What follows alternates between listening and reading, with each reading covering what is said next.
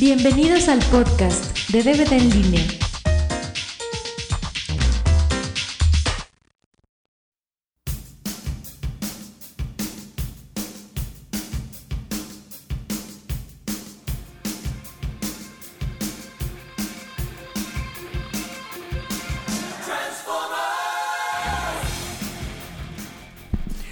Bienvenidos al podcast número 27. Estamos con la siempre agradable presencia de Sandrita Chan, Hola, hola. Siempre agradable. con Isaiah Naya. Hola, hola. Es que son como la tomate y la perejila. Tienen que estar juntos, si no, no se pelean a gusto. El tema de esta semana es las películas veraniegas memorables. Es decir, las películas que pues marcaron el inicio del verano churromatográfico que hasta la fecha sigue recaudando dinero para los grandes bolsillos de Hollywood, ¿no? A ver, pues ¿quién quiere empezar? Pues yo, porque soy la única que hago mi tarea. bueno, aquí les voy a nombrar la de Tiburón. Esta fue la primera de, de todas las películas que marcaron ese eh, verano churromatográfico. Se estrenó el 20 de junio de 1975 con el entonces desconocido Steven Spielberg. Tuvo un presupuesto de 7... Las Indiana Jones son posteriores a Tiburón. Tiburón es del 79, ¿no? 75. Ah, 75. Indiana Jones, la primera es del 82, me parece. Mm, Como no he visto ninguna. que no haces tu tarea. Ok, tuvo un presupuesto de 7 millones de dólares y recaudó eh, 470 millones en todo el mundo. Y se estableció como la película más taquillera en todos los tiempos hasta que llegó su amiguis George Lucas y le, le quitó el puesto. ¿Sí? Hablen, hablen. Pero bueno, pues Tiburón más bien es memorable porque todo le salió mal, ¿no? O sea, que el ¿Quién era el tiburón? Pues sí, el tiburón no, no nadaba, se les hundía, se les descomponía, la- las escenas le salían mal. Incluso creo que gracias a que John Williams compuso la tonadita de fue que más o menos pudieron llenar la falta de tiburón. A ver, ¿cómo era la tonadita? Ah, ya la, ya la dije. ya. Pero pues bueno, supongo que sí les, les fue bien, ¿no? Pero pues sí es más bien memorable porque todo le salió mal, ¿no? Pues no sé, pero a raíz de, de que salió esa película, pues todo el mundo ya ve todo así como que al escualo de asesino y que no te metas al mar porque te va a comer o te va a salir el besanalgas, no sé. Pero ¿El pues qué? ya, el besanalgas, ¿no conoces el besanalgas? Olvídenlo. Hay demasiada información. Pues ¿quién te besado las nalgas o qué? No, olvídenlo, es un monstruo que sale por ahí. Bueno, No, tiene nada que ver con el guapeche.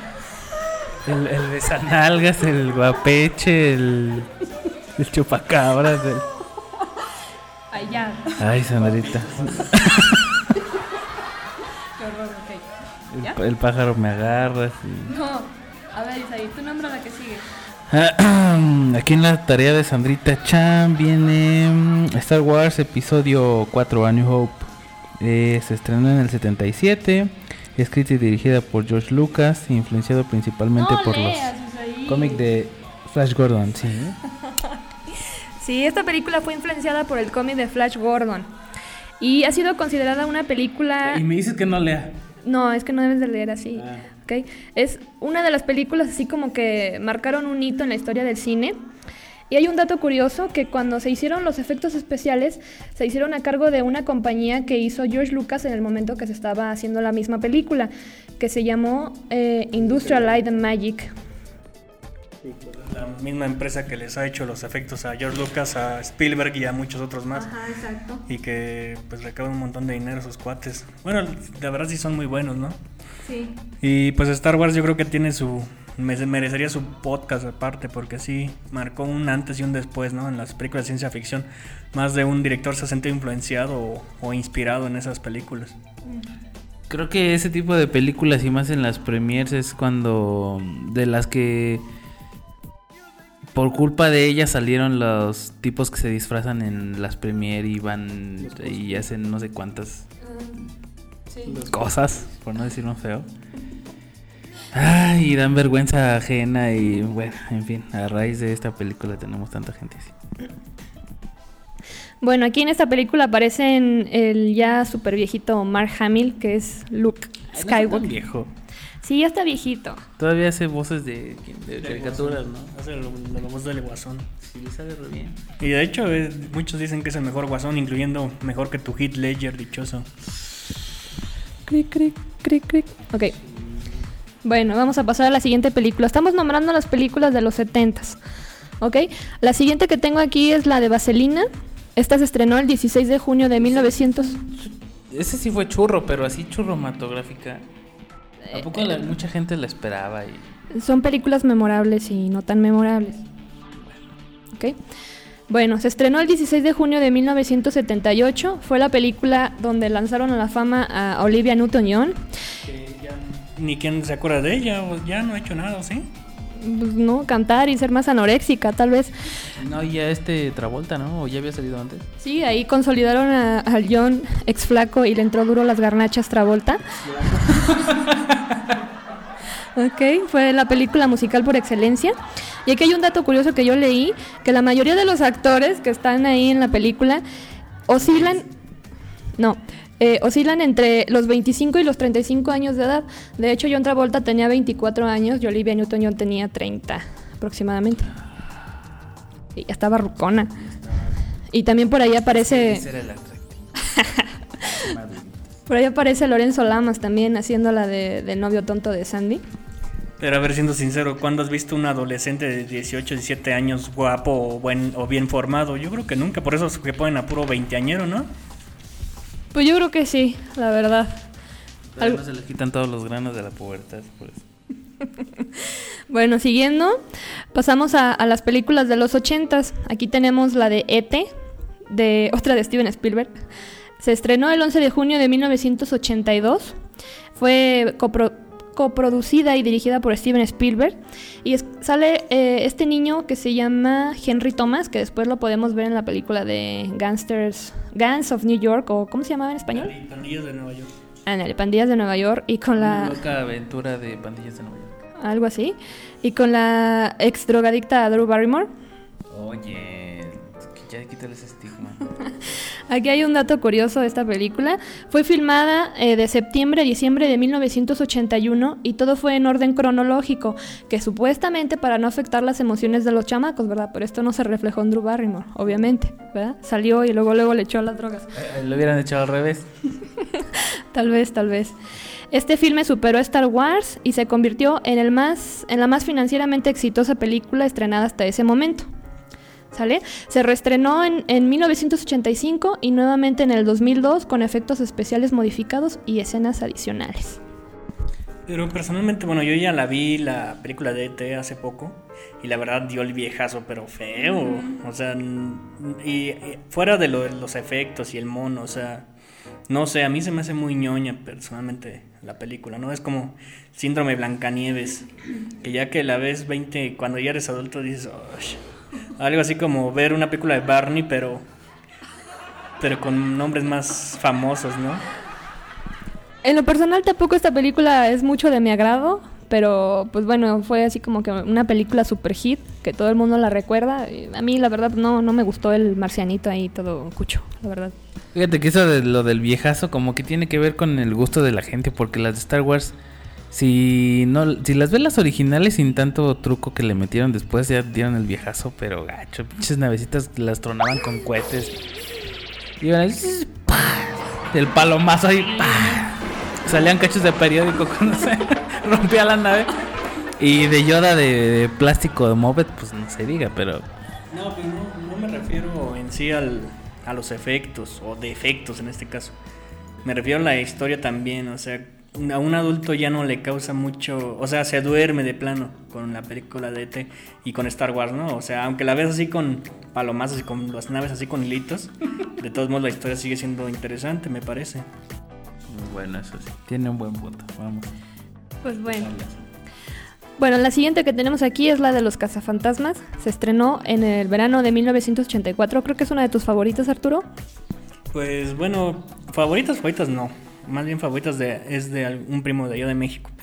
Eh, sí me gusta, no la considero de mi top 10, pero la primera sí es una película buena. De hecho ya está por, ya están empezando a hacer la 3. con eso de que ya no saben ni qué inventar los de Hollywood, ya están empezando a planificar la tercera película, aunque se supone que van a salir los originales y todo. No, en- en- se supone que en la 3 ya ellos son los fantasmas y los cazan creo que sus hijos. Algo, algo leí ahí en un blog de películas. Ay, Dios mío. Bueno, esta película se registró como la comedia más taquillera de la década. Y hay un dato curioso también. eh, el papel de Winston, del negrito, del negrito Isaí. Sí, exacto. Fue originalmente escrito para, Pobrecito. para Eddie Murphy. Cállate. Exacto. Y, y también el logo del fantasma, cállate. El logo del fantasma es el segundo más reconocido en el mundo después del logo de la Coca-Cola. Guau. Órale, ese es un dato que me interesa. O sea, que tienes anotado Volver al Futuro, pero bueno, ya le hemos dedicado mucho a Volver al Futuro, ¿no? Ya mejor pasamos a la siguiente. El Rey León, bueno, pues para mí sí es una de las películas más importantes de la nueva era de Disney, la verdad. Sí, esa película es como que el... Así como la... ¿Cómo se llama? Susan Boyle, que de cero... De, de Zero to Hero. No, eh, eh, bueno, ahorita voy a... Es que a lo que me refiero es que nadie, los de Disney no tenían ninguna fe a esa película. Ellos pensaban que su película importante era Pocahontas. Y toma la que resulta ser un hitazo, o sea, empezó a recaudar dinero a lo loco y luego la- los niños querían volverla a ver y vo- volverla a ver y volverla a ver. Pero en cartelera hace cuántos meses. Y la de Pocahontas pues no duró nada, es como Susan Boyle. Susan Boyle primero no, nadie le tenía fe y luego ya después, ay no, es la mejor cantante del mundo, que no sé qué. Ya han salido varios tipos así, ¿no? Primero salió el que vendía celulares, no sé qué, y también cantaba ópera y ya todos se pusieron de pie y guau, guau, guau, y ya ahorita nadie se acuerda de él. No sé. Eh, ¿Y perdió? Susan Boyle se quedó con el segundo lugar. Y, y ya lo superaste. No. ¿Todavía no? No. Y luego le mandas la factura del psicólogo. Fíjate que de las de Disney me acuerdo que yo personalmente cada año, o no, bueno, cada que sacaban película, desde antes ya estaba esperando la película de Disney. Creo que cada año salía la película de Disney. Pero si tú eres bien amargado, Isaí. Pues sí, bueno, pero también tengo sentimientos y alguna vez fui niño y me acuerdo que esperaba las películas de Disney, la de Aladdin, la de El Rey León, este, no me acuerdo, entre otras. Hércules, algunas así, hasta que sacaron, creo que este, hasta que salió Pixar y ya aventé al albergue a Disney y ya me dediqué a emocionarme por las de Pixar. Ya las de Disney pues ya están en un cajón arrumbadas. De hecho yo tenía una colección que me regaló mi mamá de las películas de Disney y las tenía así juntitas y ya después cuando no me importaron creo que las vendí o las regalé, no sé qué pasó. Las vendiste en Mercado Libre a dos mil pesos. No, yo creo que las tiré. o alguien se las No, no sé, como que me recuerda a cierto primo que no quiero mencionar. Que, que, que vende todo el mercado libre cuando ya no, No, está. no, no, ya, olvídalo. Ah, ok. Ok. ¿Y luego? Pues tienes aquí rescatando soldado Ryan. Esa yo la vi hasta hace poco. La, yo creo que más que nada lo que tiene de memorable esa película son las tripas y las patas y los brazos que salen volando al principio, ¿no? Cabe mencionar que también es de Steven Spielberg. Ojo. Sí, incluso dicen por ahí que esa película, por la, el exceso de violencia que tiene en la primera escena, me merecía una clasificación de NC-17, o sea, casi casi que tirándole a porno. Pero por ser de Spielberg, le dieron chance de ponerle una R, porque te pesaba su nombre, eso dicen las malas lenguas. ¿Qué tal? Fíjate, yo escuché de las buenas lenguas que a raíz de los veranos churromatográficos y en específico de esta película salieron algunos videojuegos eh, evocando a la película. Por ejemplo, es, esta película, de esta película salió el de Call of Duty, de guerra, ¿sí te acuerdas? Ahí no te manejo el dato. Bueno, pues ahí te pones a jugar en el Play Call of Duty y ya ves si se parece mucho, porque de aquí le sacaron. Eh, y aprovecharon mucho, eh, aprovecharon mucho el boom de las películas y de los veranos churromatográficos y de ahí despegó también las de Tomb Raider. Ah, eso sí. Sacaron primero mucha publicidad de la tipa esta. El personaje digital lo sacaron en portadas de revistas y muchos medios y ya que le hicieron una superestrella. ya la hicieron película y aprovecharon el, los veranos churromatográficos. Ya se hicieron una herramienta. Pues sí. ¿Qué, qué más tienes? Tienes Tarzán, ese es de Disney. Pero eso no es tan memorable como el Rey León, ¿no? ¿Sí? Todavía alcanza, ¿no? Pues dice, bueno, yo leí que algunos críticos la consideran como el final de la etapa conocida como el renacimiento de, de Disney. Ya que después de eso, pues ya empezaron a sacar las películas de Pixar y ya no hubo otra de, de ese tipo de películas. Ya no importa. Exacto, también. Bueno, esta película se estrenó el 18 de junio de 1999 eh, y las voces corrieron a cargo de Eduardo Palomo, que en paz descanse, y Lucero. Dios lo tenga en su santa gloria. Sí. ¿Y qué decía Lucero? Y, y. No, era, era, era la voz de fondo, ¿no? La que decía. "Uh, uh, uh". ¿Cuál era? Lu- No me acuerdo quién hacía de Lucero. la de Jane. Ah. Y no decía, y. Y, y, Y no traía un guarura con Y- pistola. Tremendo pistolón loco. Era un Tarzán cool, ¿no? con sus rastas y acá. Mamey, marcadito. Y No- y no le olía al sope. no le dio el sope. Ahí tenía las uñas bien cortitas, eso sí me acuerdo. En la jungla, ¿no? Y no tenía juanetes tampoco. No, no, nada. o sea, Perfecto. normal, sí, tal como podría haber sido. Aquí de esta película, junto con la de Hércules, voy a mencionar un- unas escenas que me, gustaron mucho. Por ejemplo, de, Hércules hay una, bueno, se puede decir parodia, que es cuando están, in- están pintando a Hércules con una piel de león y están parodiando a, la película del Rey León, porque la piel que trae este Hércules es la, piel de, del mismísimo Scar. Y en la de Tarzán, mientras están en el campamento, ahí aparece un juego de té con, con la señora Potts y Chip de La Bella y la Bestia. Muy chistosillo. Ese yo no lo vi. ¿Qué tal? Velo, Isaí, velo. No, Te Voy a tener que ver esa película otra vez nomás para ver si es cierto. te creo y ya. Aquí pasando a la, a la siguiente tienes el sexto sentido de Night Shyamalan. Pues ese cuate como que es la única que le pegó porque ya después como que fue bajando en su pues su calidad, ¿no? Yo vi la de The Happening que era que me evocó mucho lo del lamentada influenza, donde un virus que a la hora que lo olían los humanos se suicidaban y que así hay una epidemia así, pues no, la verdad bien, bueno, chafonona. Incluso ya ni siquiera tenía el, es el, la escena sorpresa del final que cambiaba todo el, todo el transcurso de la historia, ¿no? Como la del sexto sentido. Fíjate, de esta me acuerdo que la publicidad la manejaron muy bien porque la adaptaron a cada ciudad y hicieron el póster de la Ciudad de México y creo que pusieron al, al Ángel de la Independencia Oh, o, sí, cierto. o, o la Avenida Reforma y, así todos muriéndose. Sí. Así hubieran puesto a- con la influenza. Ay, La una de Resident Evil, ¿verdad? ay, no. Y en Aguascalientes que pusieron ahí el molino de mil Limsa o qué. La Excedra, ¿no? No sé, supongo que ahí el Palacio de Gobierno o algo. Mm, tal vez. Bueno, ya estuvimos en las, en las de los 90, ahora vamos a pasar a las del 2000. Estas son las... De los 40 y los 50. Te va a matar, Isaí.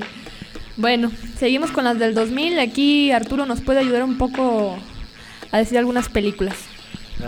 Pues mira, una que no mencionaste, aunque no es del 2000, eh, y que siento que de alguna manera marcó la pauta de cómo debían ser, es la de la de Batman de Burton. O sea, antes de, de las películas de Batman de Burton, las películas de superhéroes, lo único que había como referencia a Superman, que era bastante ñoña.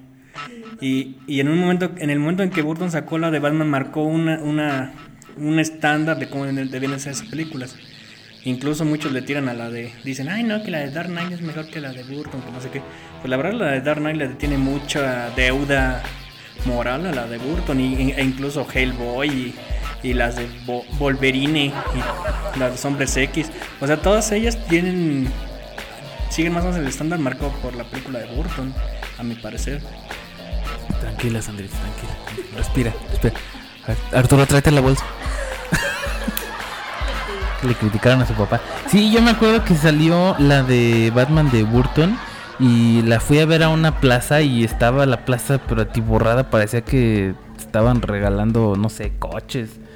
La fila para el cine salía de la plaza y daba hasta el estacionamiento. Y yo decía, pues, ¿qué vamos a ver? ¿O qué? Yo estaba interesado en ver los juegos más que ni la película. Y después vi la película pues, sí me gustó. Pero sí hicieron todo un desmadre con la mentada película y toda la publicidad y promociones de Pepsi y los mentados vasitos y estampas y pósters Y y... las figuritas que salían en, las cajitas de Sonrix, del maguito Sonrix. Yo tenía por ahí a Gatubela. Ya nomás tenían los pepsilindros.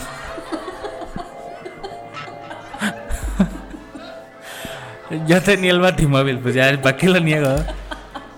A ver, ¿cuál sigue? A ver, sigue. A ver, por aquí hay una que me gustó muchísimo, que es la de Vicky Cristina Barcelona. ¿Ya la vieron esa? Pues yo sí la vi. Y bueno, yo eh, debo ser sincero, es la primera película de Woody Allen que he visto. Nunca había visto otra. Y no, como que sí tiene un no sé qué, qué, qué sé yo. No sabría definirlo exactamente, pero. O sea, el cuate. Yo es- sí, se llama Scarlett Johansson. No, no, me refiero al modo de hacer películas de Woody Allen. Ah. No, bueno, es que Scarlett Johansson está bien bueno. Pero, no, y de hecho tiene para todos, ¿no? También tiene al viejo este, el Javier Bardem. Que yo creo que más de una muchacha. Ah, yo pensaba que Scarlett tenía para todos. Yo que sí, pero... pues, Yo creo que a más de una muchacha le habrá sacado sueños húmedos el Javier Bardem. ¿no? eh, entre otras cosas.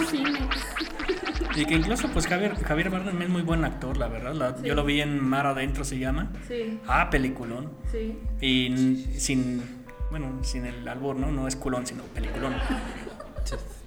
peliculón. O sea, sí, ya. Parece chiste de este que hace rima. Bueno, para aquellos que no hayan tenido oportunidad de ver esa película, vayan a verla, por favor. Eh, Woody Allen también no es así como que mi hit de los directores. La verdad es que siempre lo consideré así muy súper pedófilo. Por que tiene muy, muy marcado su, su, su, Su círculo, estilo. ¿no? Su Sí. estilo, su, su área. Sí, pero está muy buena y por esta película le dieron el Oscar a Penélope Cruz. Vayan a verla. Mira, y aquí hay una anécdota que dice que la viste con Oscar en el DF. Órale. Como que Oscar es más, como que Oscar es más que un amigo, pues. amigo, es mi amiguis. Eh, y, y- y no se enoja si no lo saluda. Love is in the air. Ya. Ay, esa la ardilla. Este sigue que clásicas, El Mago de Oz, 12 de agosto de 1939. Bueno, yo después. Soy eh, diseñador, no soy locutor, perdóname. a ver, aviéntate una de Joaquín López Dóriga. No, que ese güey no canta. Que aquí reportamos. Ya, ándale. Bueno, por aquí tengo eh, dos clásicas que se estrenaron también en los veranos. Es la del Mago de Oz. Es una película de culto con la ya fallecida Judy Garland. Eh, aquí está la famosísima anécdota del Munchi que se, que se ahorca y que no sé qué y que bla bla bla. Pero resulta que era una grulla que andaba por ahí revoloteando. No se crean, no se dejen influenciar. Pues eso nomás es famosa por toda la leyenda urbana que trae detrás de sí, ¿no? Y también que se sincroniza con este Dark Side of the Moon y todo eso, ¿no? Pero es más leyenda urbana que otra cosa. Aunque sí hay mucha tragedia de que al mono este de al, al enlatado le intoxicó la pintura con la que lo pintaron y a la bruja también y al león le pegaron las pulgas y no sé qué más. Pero sí tiene mucha leyenda urbana. Aunque pues también es ya muy viejota, Sandra, ya, ¿para qué traes esas? Bueno, es que se estrenaron en el verano y yo quería nombrarlas, pero está bien, ya me las batearon otra vez como siempre, ayer en mis sentimientos. No, esta que sigue está buena, no, no te esperes tan rápido. Sigue Psicosis.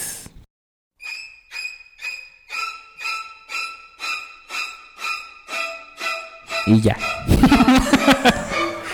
ya se acabaron. Ya, ya se acabaron. Pues ya me trajiste más. No, es que... No, hombre. Pues bueno, ya a ver, los 10 minutos que nos quedan, ¿qué esperan de este verano churromatográfico que vienen? ¿Cuáles son sus proyecciones? ¿Cuáles son sus pronósticos? Yo ya fui a ver la de Wolverine y mm, llevé a Emanuel y se divirtió y creo que ese es su objetivo y creo que lo cumplió. Pero hace poquito estuve leyendo opiniones de comiqueros que ya están así que rasgándose las vestiduras, que cama, que mataron a Deadpool y que ahora sucede que tiene todos los poderes del universo y que Ya- es así, que es así. Y dice que era un spoiler, ¿verdad? Sí, sí, sí. Ah, sí, este ah, Arturo había dicho al principio de este podcast, edítalo Arturo, edítalo. Este que iba a haber spoilers. Entonces, cambiaron mucho la historia, o sea, no está mu- muy, apegada al cómic.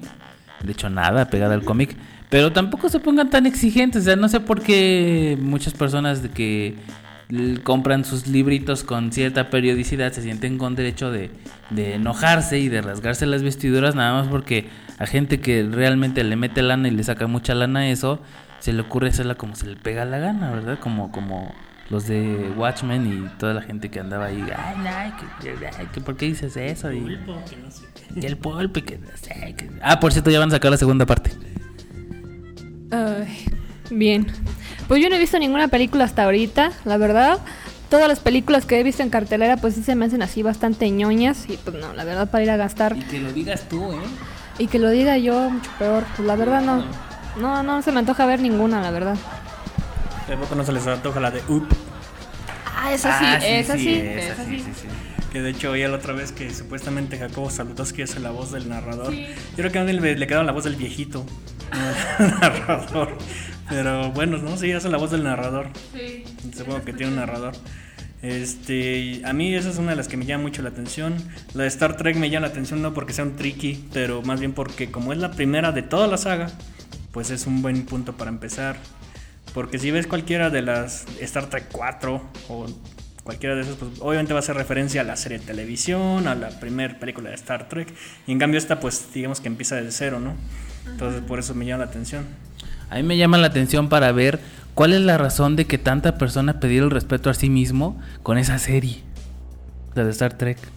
Sí, es un misterio. Y como es la primera, pues ya lo voy a ir a descubrir. Espero también la de Terminator, a ver si reivindica la porquería que dejó la 3. ¿Y qué otra? ¿Qué otra falta? Pues no sé si Rápido y Churrosco también fue, no, pero eso no- esa creo que no cuenta del verano churro. No, ya pasó esa ya. O sea, sí divierte y ay, mira los coches, pero ya. Viejos mamados. No, pero pues, ¿qué más hay? Pues creo que ya, ya no me acuerdo. Es que como que este verano va a estar apagadón. Sí, va a estar apagadón. Mm, la influenza y la. Ah, la de G.I. Joe. Ah, sí, la de. Ah, y los Transformers 2 también. Transformers. Ay, ah, ya quiero, paso. Esa yo nomás por ver los Constructicons, saber cómo hacen el robot. Y el. ¿El cómo? bueno. Este, la del G.I. Joe, la verdad, no Otra se vez, me... otra vez. La del G.I. Joe a mí no se me antoja porque van a poner como que es el típico policía gringa, ¿no? Que quiere proteger al mundo. Entonces, así no, para nada. Pero que ya yo no era de monitos. No eran unos juguetitos. No, era una caricatura, Sandra. No, pero también eran, no, pero también eran unos juguetes, ¿sabes? Es como es los que- Transformers. Sí, era como que junto con pegado. Ah, ok. Pero estaba muy padre. Yo me acuerdo que vi el tráiler y lo bajé y se lo enseñé a Manuel. Yo llegué así todo emocionado, casi que al punto del orgasmo. ¡Mira, G.I. Joe! Y lo pongo y Emanuel lo ve y así de... Ah, pues órale, está padre. Y ya... Algo se rompió dentro de mí. Más bien algo se salpicó dentro de ti. Eh, pues dice que llega a punto del orgasmo, pues más bien. Bueno, en fin. Pues algún último comentario antes de que nos vayamos. Pues saludos a Oscar. Que a ver cuándo salen otra vez. Me dijo hace rato en- off the record. Bueno, ¿alguna otra cosa? No, nada más. Pues a ver cuánto, cuánto grabamos otro. Bueno, pues yo creo que hemos llegado al final. Se despiden de ustedes, Sandrita Chan, Adiós. Isaía Naya Bye, bye, bye. y su servilleta. Pues bye.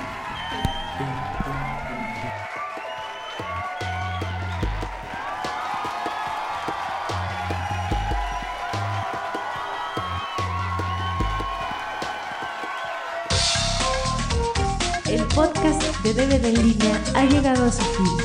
Gracias por escucharnos. Hasta la próxima.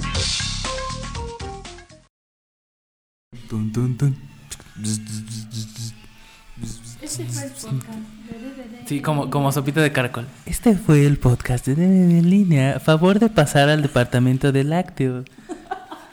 Me va a matar.